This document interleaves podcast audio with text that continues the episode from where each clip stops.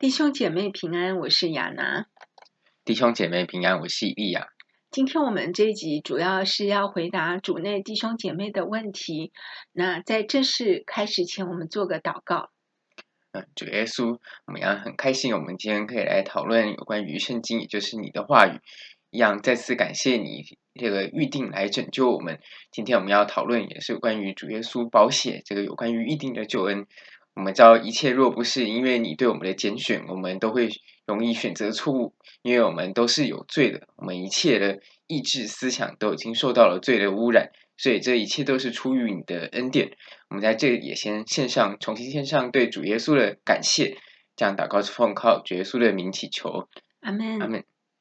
那我们今天讨论的主题是：救恩会失去吗？一次得救是否永远得救？那我们先进入第一个讨论的重点，是有关得救跟预定论的相关经文。是的，有关于详细预定论的相关阐述，我们以后有机会我们会额外做一集影片来说明什么是预定论，并且呢会做更全面的阐述。但是在这里呢，我们也先举出来两节两处很明显的圣经证据，来说明圣经对于得救的看法以及。对于救恩是被预定的看法，第一节的经文在约翰福音十章二十五节到三十节，这里展现出耶稣回答他们是一个很清楚的有关于得救的描述。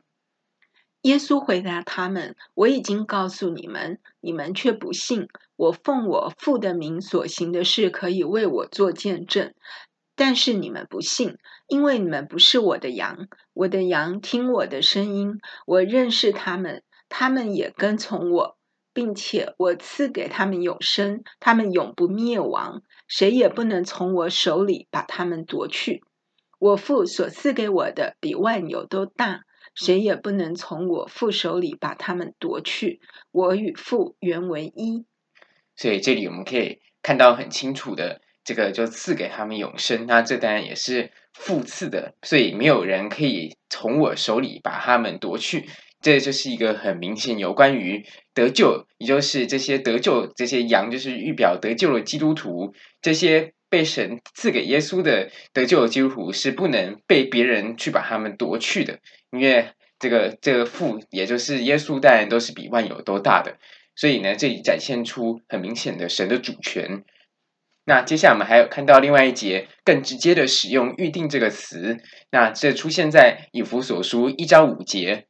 他按着自己旨意所喜悦的预定我们，借着耶稣基督得儿子的名分。这里得儿子的名分，当然也就是成为基督徒，也就是得救了。所以，我们在这里第一点呢，我们先来重新厘清有关于救恩的相关，是救恩是被预定的，被神预定的这样子的一个重生。我们来看两节经文。那我们现在了解到救恩是被神预定的。我们接下来再来讨论今天我们要进入的主题，也就是这个被神预定的救恩还有可能会再次失去吗？那也换句话说，就是一次得救是否永远得救呢？因为如果认为被神预定的这个救恩还会失去的话，那就是认为一次得救不会永远得救了。但是如果我们看到圣经有相关的应许，神有给我们做出保证的话，那我们就可以确定。这个被预定的救恩是会被神一路保守到底。如果看到这样子的经文的话，那就是一次得救，永远得救了。所以，我们接下来要来讨论相关的问题。这也就进入我们今天第二个重点，就是我们要来看真正救恩不会失去的相关经文证据。那我们接下来呢，会以一段一段的这个像是条列式的方式来看，那包含常见大家的质疑或是相关的问题。那我们在这里呢，先来看几节重要的经文。那首先是犹大书一章二十四节：“愿那能保守你们不失脚，使你们无瑕无疵，欢欢喜喜站在他荣耀之前的我们的救主独一的上帝，借着我们的主耶稣基督，得享荣耀、威严、能力、权柄，从万古以前到现今，直到永永远远。阿门。”在这里呢，我们可以很明显的看到犹大叔这里阐述说，那那本能那能保守你们不失脚，使你们无瑕无疵、欢欢喜喜站在他荣耀之前的。所以呢，耶稣也就是上帝，当然是我们知道他是绝对可以保守信徒不要失脚的。不失脚，当然就是不要跌倒，不要去失去救恩，这就是不失脚的意思。所以在这一节经文很明显的展现出来，神当然绝对有能力去保守他的信徒。让他们不要失脚，而且可以让他们最后是欢欢喜喜站在他荣耀之前，而不会说信一信之后呢就失脚，就到最后就离开了。所以呢，这节经文很明显的展现出来，神有保守他的拯救人，也就是保守那些得救的人的能力。那另外一节经文，我们也可以在罗马书八章三十七到三十八节看到。然而，靠着爱我们的主。在这一切的事上，我们已经得胜有余了。因着，因为我深信，无论是死是活，是天使，是掌权的，是有权能的，是现在的事，是将来的事，是高处的，是深处的，是别的受造之物，都不能使我们与上帝的爱隔绝。这爱是在我们的主耶稣、主基督耶稣里的。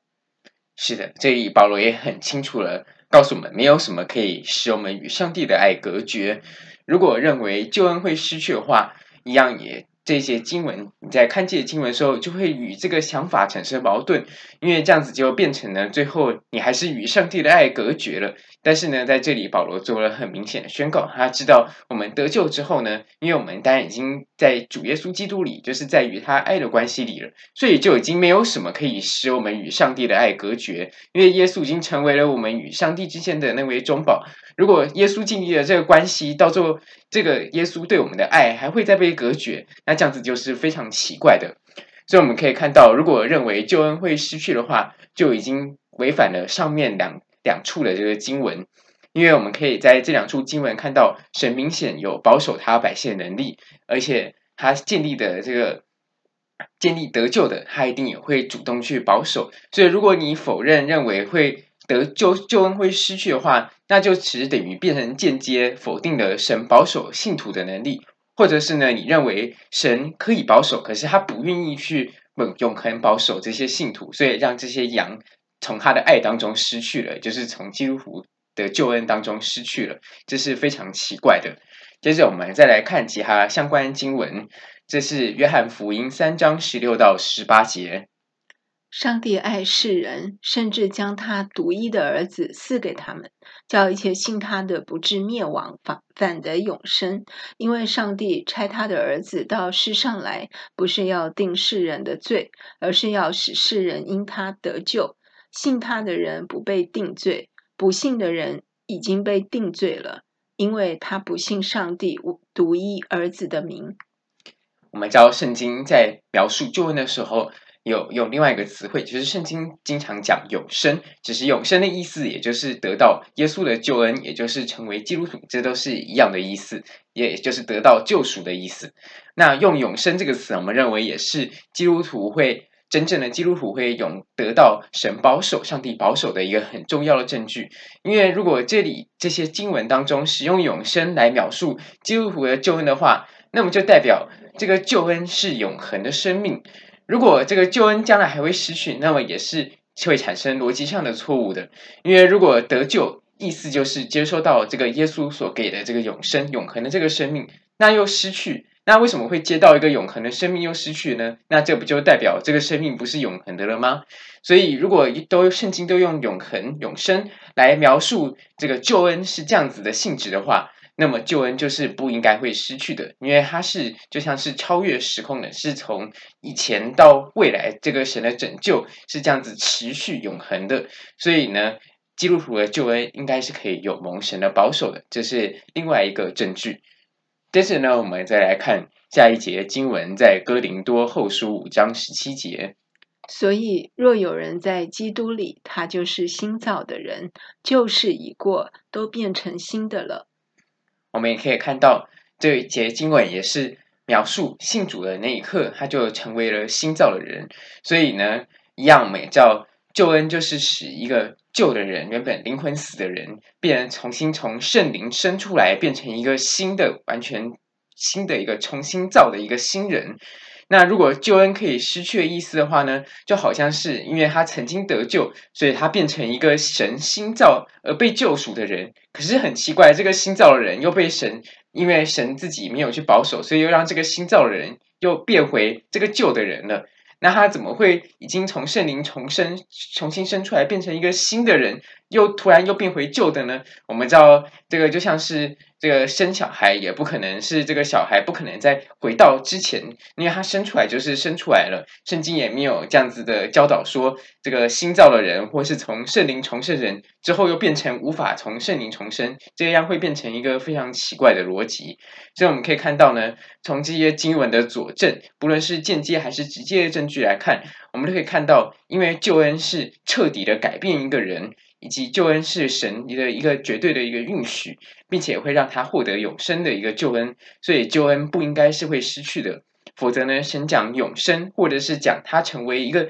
完全全新造的人，这样子就是非常的奇怪的。因为这一些将来只要好像一个人可以经由他自己的选择，又把这样子的救恩又失去，或是因为他的行为又将这些救恩失去，就好像说这个可以摧毁了这个神的救赎的计划。他原本给的永生，可以因为人而变成不是永生，或是他原本新造的人又变成，因为他自己又可以把它变为旧的了，这是非常奇怪的。是不是就像那个化学，你就是一个不可逆的一个啊？是的，就像有些反应，我们知道它这个在这世界上，我们可以看到很多反应，就是几乎就是不可逆的，这是一个很相似的这个这样子的概念。那所以呢，综合以上的经文证据呢，我们除了可以知道我们得到救恩是神的预先拣选之外，我们还可以确定呢，神的拣选就是这个救恩是可以保守真正的信徒不要失丧的，也不会沉沦的。所以一次得救永远得救教导是正确的。只要你是一位真正的基督徒，你就会得到神永恒的这个保守，神不会让真正的基督徒失落，因为。这些基督徒都是他的羊，也就是父交给耶稣，让他们可以得救了。所以神一定会保守到底，而不会放弃。那接着呢，我们来讨论预定论，或者是一次得救永远得救，经常面临的质疑。那第一个质疑是这样：好，有些人就会质疑说，嗯，那要怎么解释有些基督徒他后来离开了上帝，他叛教了？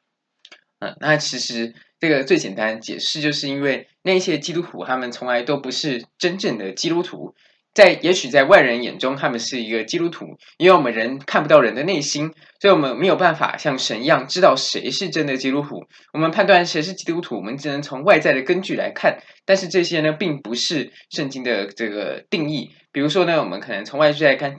外在的那个行为来看，就是看他可能会读圣经，他会祷告，他会说他每周日会去教堂。或者他能行一些神迹，或是一些洗礼等等，但是这些都不是基督徒在圣经的关键定义。基督徒在圣经定义其实就是他们也必须要打从心里要相信耶稣，而且要接受他为救主。那在这之后，他会经过圣灵重生，在圣灵里重生，他就变成一个新造的人了。所以呢，如果他有真正相信耶稣基督，他会应该会在圣灵里重生。那这时他是。这才是最关键，是基督徒的定义，而不是他外在的仪式。比如说，他是不是每个礼拜去教堂？这只是一个行为，并不是代表他就等于基督徒。这只是在旁人眼中看起来，他可能像是一个基督徒。所以，如果曾经你看到基督徒，他看起来像是一个基督徒的人，但是他后来背弃了耶稣的教导，或是他变得完全都不信的话，那其实呢，代表他。一开始的这个救恩就是假的，当然我们是判断不出来的，因为我们看不到人的内心，我们就是只能从最后结果看到他离开，所以才会有这样子的矛盾的这个质疑和想法。但是其实这个质疑的回答非常简单，就是他从来没有得到神真正的拣选。那当然，这个基督徒不是说完全不会犯罪，而是说真正的基督徒他不会持续在罪中享乐，他一定会想要脱离，并且会想要挣扎，想要出来。那而且他一定到最后还是会有神的，借着神的恩典，我相信他到最后可以克服这些罪。但是如果一直在罪中享乐，或是就离开神，就都没有再回来，这个就是假的基督徒了。那约翰一书也，约翰也帮我们做了一个很好的结论，他有直接说，这些从他们中间出去了是怎样的人？在约翰一书二章十九到二十节，他们从我们中间出去，却不是属我们的；若是属我们的，就必仍旧与我们同在。他们出去，这就显明他们都不是属我们的。你们从那圣者受了恩膏，并且你们大家都知道。是的，所以约翰也认为，如果到时候他们不是基督徒，那么他们就是很明显，就是因为代表他们一开始就都不是基督徒，就是都不是属于神的百姓。那还有另外一个很重要的，就是也是关于上帝耶稣自己对于说的比喻，就是对于稗子和麦子这样子的比喻，这其实也是关于叛教的一个比喻，一个教导。因为我们知道稗子和麦子在之前和合本的这个翻译，其实稗子并不是。并不是麦子的一种，其实稗子就是本身就是杂草，所以呢，其实这些稗子也就是在象征，像是这些叛教者，他们自始至终都不是麦子，那只是混在一起，所以看起来很像。就比如说，他们可能也会有一些跟基督徒聚会，或者是他们会有一些。可能会口里宣称自己是基督徒，可是，在神眼中，神自始至终都知道他们不是基督徒，所以到未来呢，他们才会叛教，其实是代表他们一开始就不是基督徒。那我们看到稗子和麦子的比喻，在马太福音十三章二十四到三十节。耶稣又设个比喻，对他们说：“天国好比人撒好种在田里，人在在人睡觉的时候，他的仇敌来把杂草撒在麦子里，就走了。到长苗吐穗的时候，杂草也显出来。地主的仆人进前来对他说：‘主人，你不是撒好种在田里吗？哪里来的杂草呢？’主人回答他们：‘这是仇敌做的。’仆人对他说：‘你要我们去拔？’掉吗？主人说不必，恐怕拔杂草也把麦子连根拔出来，让这两样一起长。等到收割，当收割的时候，我会对收割的人说：先把杂草拔出来，捆成捆，留着烧，把麦子收在我的仓里。是的，所以。在这里呢，新的和合本的翻译也就翻得更清楚。这里不是翻稗子，是直接翻杂草。所以我们可以看到，圣经有很多这样子类似的比喻。其实对于那些叛教者，神就是直接认为他们就从来都没有得救。如同我们之前有讨论过十个童女像相关的比喻，或者是呢，还有很多神说这个你我不认识你，其实这都是很严重的这个很严重的一个回答。其实回答被神回答我不认识你那些童女呢，就是。其实根本就是从来都没有得救，他们只是外表看起来像是基督徒，但是他们并没有得救。因为神在之前我们念过经文，他说他认识他的羊。是的，嗯，所以这并不是会对说不认识就代表他是的，耶稣没有承认他们是他的羊。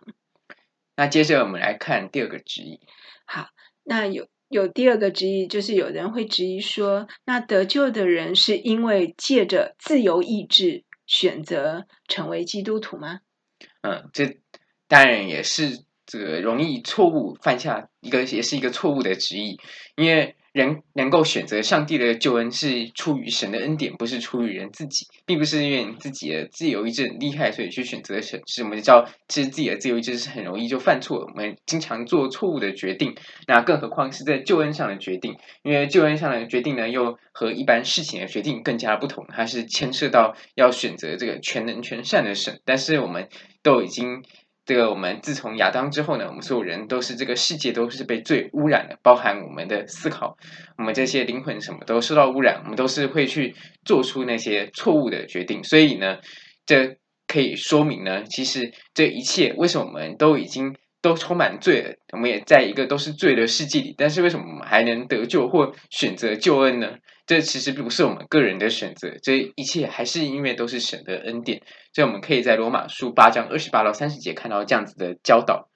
我们知道万事都互相效力，叫爱上帝的人得益处，就是按他旨意被招的人，因为他所预知的人，他也预定他们效法他儿子的榜样。使他儿子在许多弟兄中做长子，他所预定的人，他又招他们来；所招来的人，他又称他们为义；所称为义的人，他又叫他们得荣耀。在罗马书这一段经文当中，我们可以看到神绝对的主权，他是自己去预定人，自己去呼召人，并且最后使他们得荣耀。这并不是因为我们的自由意志使我们成为被预知、被被预定的人，我们一切是因为这个神自己这样呼召出来的。在以弗所书二章八到九节也有很明显的同样的教导。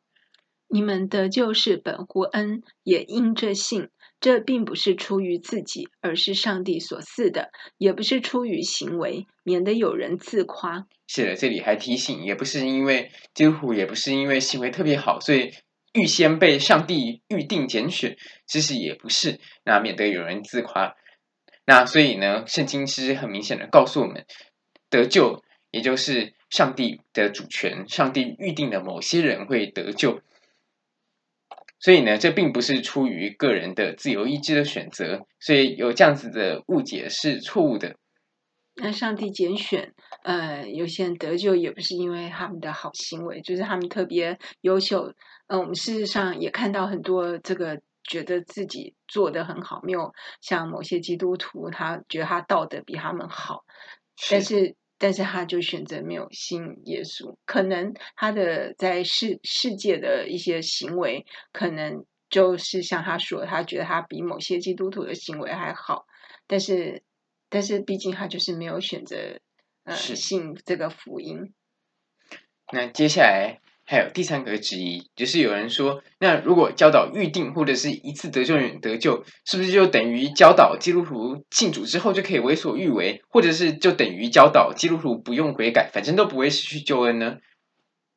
那其实这个质疑也是错误的，因为呢，我们之前有讨论过，这真正得救人，我们刚才知道，圣经就是说会从圣灵重生。那从圣灵重生呢，他心思念当然都会被圣灵改变。他同时，我们知道真正的这个信，也不只是只是像鬼魔那样子的信。鬼魔这很惧怕神，他也相信有神有能力。但是基督徒的信呢，是包含相信神要。要顺服，而且是包含顺服的，所以我们是愿意相信耶稣的教导，所以我们也会，我们也会神会让我们有意愿和能力去悔改，因为那些都是圣灵的果子，是我们得救之后经过圣灵重生，一定自然会结出来的。所以呢，如果一个人都永远不要从罪中出来，那他也都不要悔改，就是他都不认为自己做错的话，这时就代表没有任何圣灵的果子。那没有任何圣灵的果子，也就代表他信心是假的，其实也就代表他并没有真正的相信。所以呢，这就是有关于这个记忆的这个回答。对，因为如果一个人不觉得他自己是一个罪人，还觉得他自己无药可救，也没有办法拯救自己，他不会想要信靠耶稣，因为他可能就觉得可以靠他自己的能力行善啊，嗯、他也觉得他自己很好，那嗯就不需要，他觉得他不需要耶稣。是的，那还有这个有关于悔改呢？悔改跟一次得救永远得救其实是分开的问题。就算是神，我们知道神会保守他的信徒，那会保守真信徒持续到底。但是不不是说我们，所以我们不小心去犯了罪之后，我们都不用跟神悔改，因为我们知道，我们虽然是真信徒会悔改，但是呢，我们真信徒犯罪的时候，一样我们还是就得罪了神，因为只要是犯罪，一样都还是得罪神。所以大卫也才写这个忏悔的诗篇，那也求神给他重新造一个清洁的心。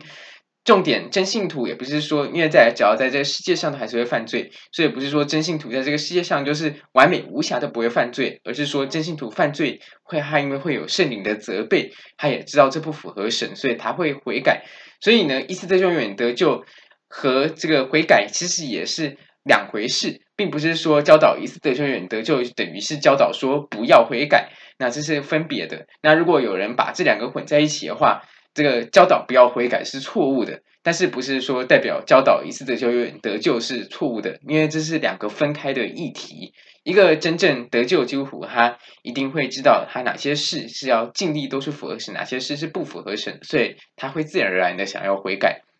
在第一代这个，如果你是第一代的基督徒，那可能比较不会有这种很明显的，就是觉得认识自己是个罪人，然后会希望。主耶稣的救恩，那可是有些是在我听过一些是第二代、第三代、第四代的基督徒，他觉得他从小就是生长在一个基督徒、基督教的环境家庭里，所以他从小就上教会。但是我也听过他分享，就是说他其实嗯。也不觉得自己是个罪人，只是形式上就是跟着父母去教堂，嗯、然后读圣经、祷告、受洗。但是直到他国中的时候，十三岁的时候参加一次这个呃有关基督教的青少年营，然后在里面他听到一些有关罪的这个。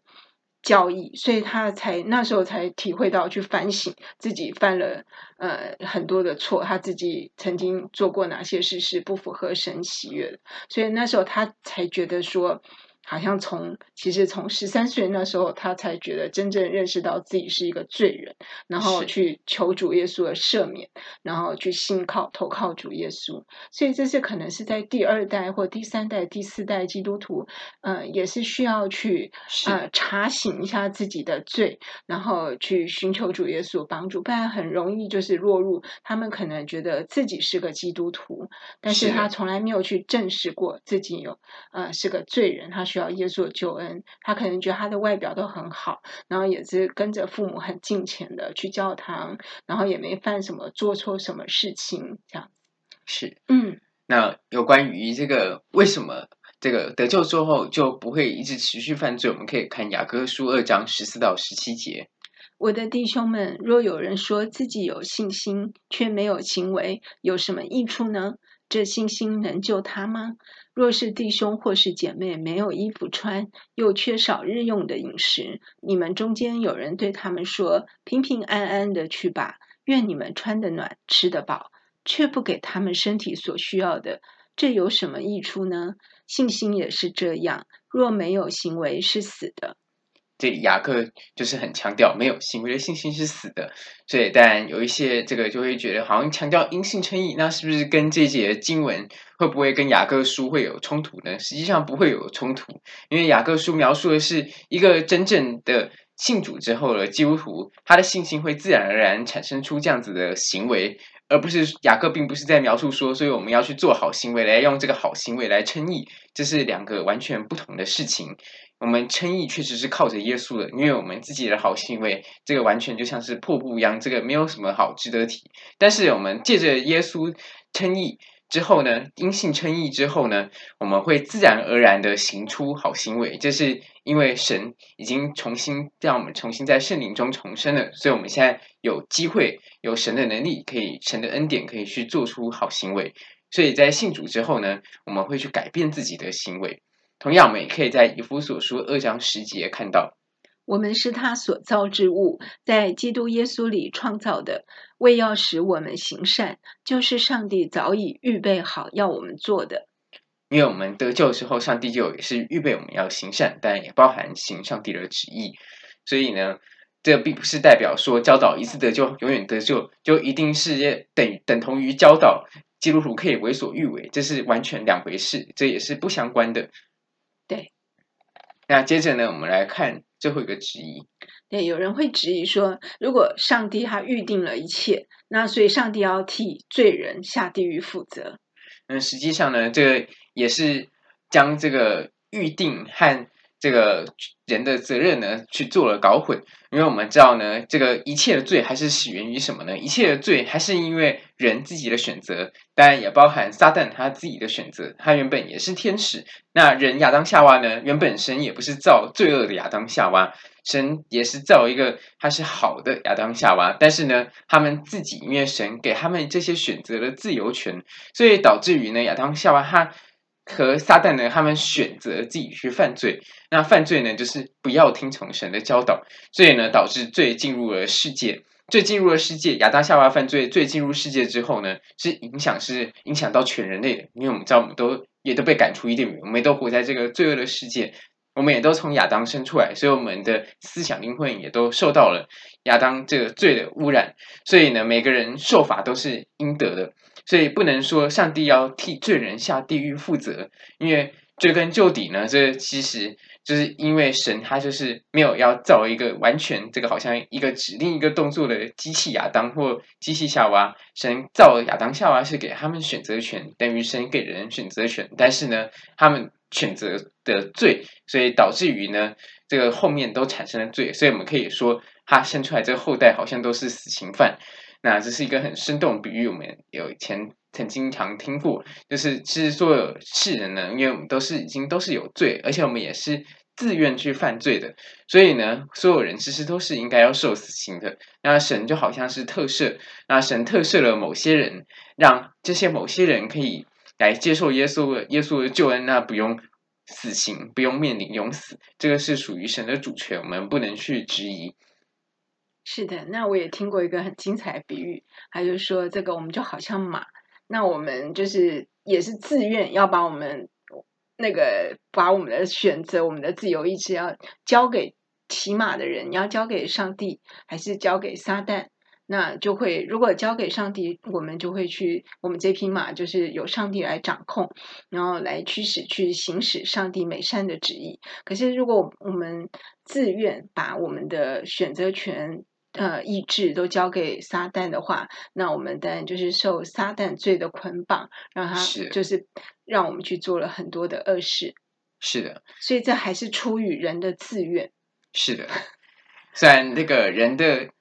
这自由意志确实是受到罪的污染，可是你还是自愿去犯罪。对，不是没有人强迫刀架着你去犯罪，嗯、就是很多的罪都是我们自己。自己要去犯，嗯，上帝也不会强迫一个人去犯罪，对，所以上帝也没有预定犹大你一定要去出卖我。那相反，我们可以看到上帝提醒犹大非常多次，对对对，也给他非常多的机会。那神也没有，如果神预定，他也不用大费周章，他一开始就直接跟犹大讲，我预定你会出卖我就好了。对，他真是屡劝不听。是的，嗯、那我们在旧约可以看到苏多玛和，呃。呃，索多玛和乌拉旦就直接被毁灭。那尼尼韦呢？神也是那个，就派这个，因为他们还有悔改的机会，神也就是给他们悔改，也没有直接预定他们就要受惩罚。那当然，这个像是这个挪亚，这个虽然他们洪水是直接就毁灭，可是我们可以看到神一样还是其前面有给他们很长的时间来悔改，所以这个活马祖撒活了很久。但是呢，他们都还是不要悔改，所以神都还是有预先真给他们机会，可是他们都不要悔改，所以之后神才降下来这个这个最后的这个审判。那一样在新约，神还是一样是降，神并没有去预定要让某个人就一定要去规定他要有邪恶的想法，或让他一定要去做邪恶的事情，这还是出于人的自愿。所以当然我们在讲预定的时候呢，还是要平衡的去讲到人其实他还是要替自己的自愿的那个选择做负责。那有关于这个预定和自由意志呢，常常容易讲一篇讲到太过头，那可能就会讲到太过头，就会变成好像神在预定恶人作恶，或是强迫恶人作恶。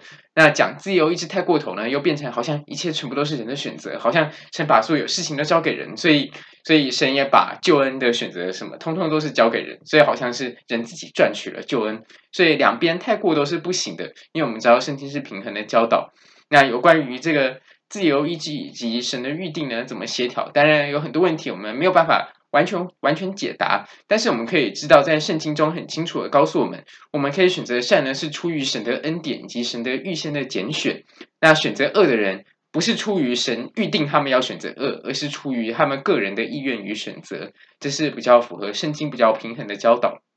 那以后有关于更多自由意志还有上帝主权相关问题，怎么平衡协调，还有很多细细小的问题可以做出来讨论。我们以后可以做出来讨论。好，那我们进入第四个，我们来做个结语。是，因为这期节目我们是针对主内的弟兄姐妹的提问来回答。那他主要是觉得说，呃，如果主张呃救恩会失去的，是不是异端呢？嗯，我们知道这个。在网络上还有这很多国家很有名的大卫鲍森牧师，他就是因为他比较偏向阿米念主义，所以他当然不认同加尔文的这个主张，所以他认为救恩会失去。也就是不认为一次得救人永远得救，或是因为在一开始我们念那个经文，嗯、耶稣说他会保守他的羊，谁都不能从他手中夺去。那大卫牧师鲍森牧师就说自己可以